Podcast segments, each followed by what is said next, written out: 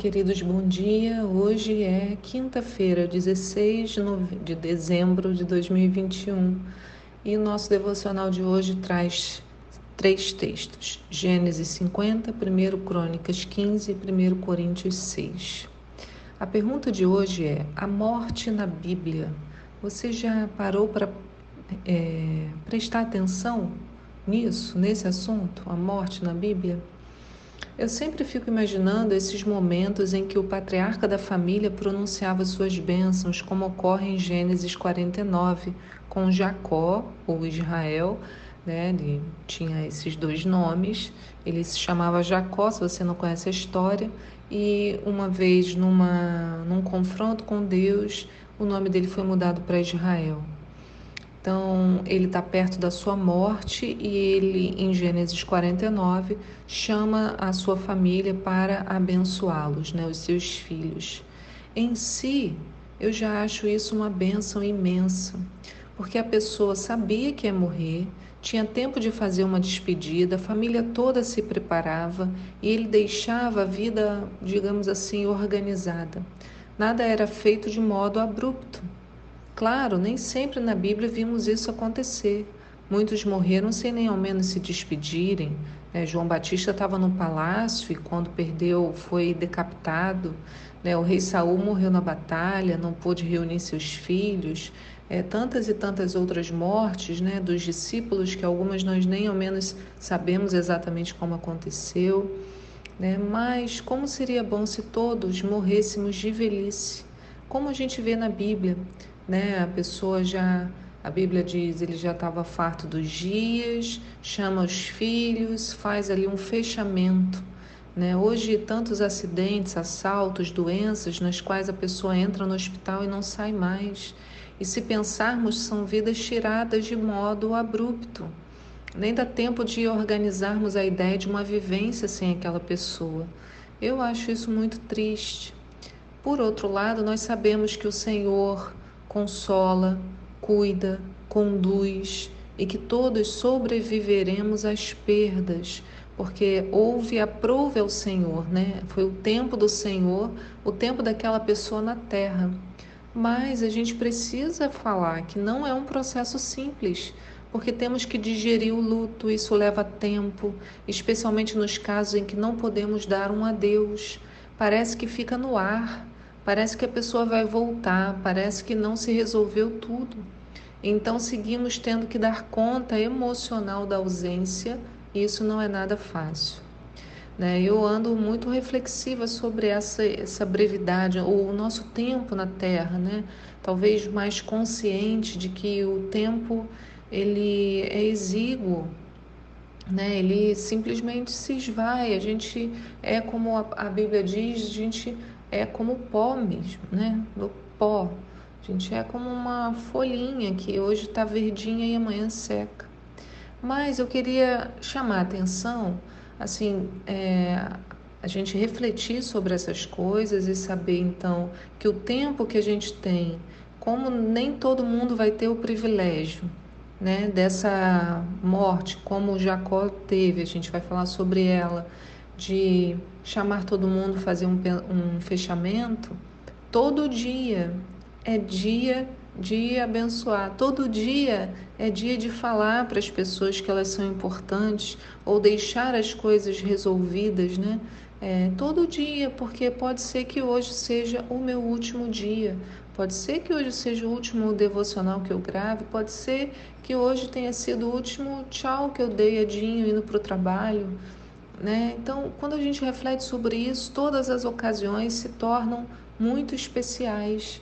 Hum, é, nada, nada precisa ficar guardado, esperando, né? Tudo, o dia é hoje. Então, quando Jacó é, reúne os seus filhos, né? Ele reúne dos seus doze filhos para declarar sobre cada um uma bênção especial. Mas hoje, na leitura atenciosa, a gente vê que era muito mais do que isso. Não era abençoar de qualquer modo, era profetizar sobre o futuro dos filhos.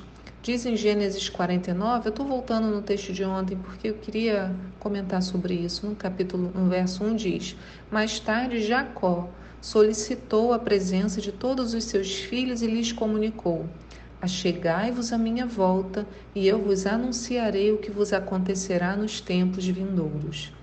Observe o que Jacó diz: Eu vou lhes anunciar o que vos acontecerá nos tempos vindouros. Isso é, eu vou dizer o que vai acontecer no seu futuro.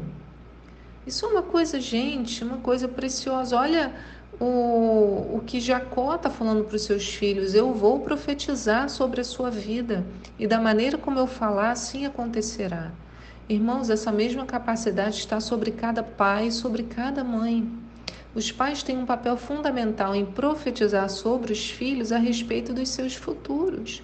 E muitos pais deixam passar essa oportunidade, não praticam, né? Ou quando abrem a boca, né, estão com as crianças ali pequenas e falam coisas que não são para abençoar, mas para declarar o mal.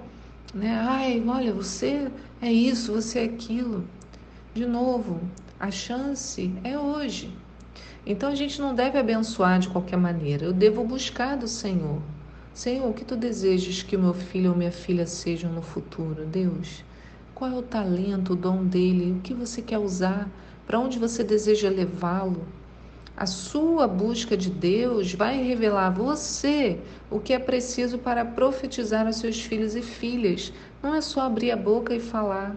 Vai depender também do seu relacionamento com Deus. Né? É é claro que sobre, sobre os pais já há autoridade. Deus já deu, está dado, delegado, né? Mas a gente pode usar essa autoridade com sabedoria. Então é preciso se ver como um profeta na vida dos seus filhos. E, e, não só os filhos, né? qualquer pessoa que está abaixo de você numa autoridade. E essa profecia, como todas as outras, precisa vir do coração do Pai. Olha que coisa maravilhosa, né? Porque eu não posso profetizar qualquer coisa. Se eu vou falar uma profecia para a igreja, por exemplo, tem que vir do coração do pai. Então, se eu vou fazer uma profecia para os meus filhos, também tem que vir do coração do pai. Então, isso significa que você não vai impor sobre o seu filho a sua própria vontade, por exemplo, projetando nele seus sonhos não resolvidos, suas mágoas, suas frustrações, né? Não é no filho que a gente resolve isso, a gente resolve isso num tratamento psicológico, né? Numa terapia, a gente resolve, não no filho, mas você profetizará o que Deus deseja para eles. Isso também significa que para agir assim, você também tem que ter um relacionamento bem próximo ao Senhor, tá vendo? Eu me relaciono com Deus. Eu me entendo como filha, eu me entendo amada, e aí eu me relaciono com o meu filho e me entendo mãe ou pai que ama e que é amado e que por isso abençoa, porque também é abençoado. Então eu me trato com Deus e assim sou capaz de ter um relacionamento saudável com aqueles que estão abaixo de mim, sejam os meus filhos, meus liderados. Então, o Senhor profetiza sobre mim e eu derramo da profecia sobre os meus filhos e filhas. Não é maravilhoso? Aí tem um detalhezinho no texto que eu li, que é assim, ó: Reuni-vos, escutai, filhos de Jacó, ouvi Israel, vosso pai. Olha que coisa estranha. Ele fala: Escutai, filhos de Jacó, ouvi Israel, vosso pai. Filhos de Jacó, ouvi Israel, né? Que estranho. Por que isso? Por que, que fala os dois nomes assim? porque a profecia trazia consigo bênçãos materiais, Jacó estava pronunciando para o futuro, né? então, filhos na carne e filhos espirituais, bênçãos, revelações espirituais, por isso, ouve Israel. Então, escutai os ó filhos de Jacó, então escuta Jacó, o que Jacó está dizendo e ouve o que Israel está dizendo. Era o mesmo homem transformado por Deus que apresentava aos seus filhos o seu futuro, seja ele físico ou espiritual. Não é muito rico isso? Então, essa nossa compreensão do tempo, nosso tempo na terra e do nosso papel como abençoadores daqueles que estão ao nosso redor, no tempo que temos, já que não saberemos se a nós será dada a oportunidade, como foi dada a Jacó ou a Israel, né, de chamar os seus filhos e abençoar sobre eles. Já que eu não sei que isso vai acontecer comigo, eu faço isso todos os dias. O Shabat é uma ótima oportunidade para você pegar os seus filhos, sua esposa, seu marido e um abençoar o outro, liberando, né, profeticamente palavras de amor, de bênção, seja ela física ou espiritual. Que o Senhor abençoe sua quinta-feira, seu coração esteja cheio, cheio do amor de Deus, seu coração também esteja em paz. Fique com Deus. Tchau.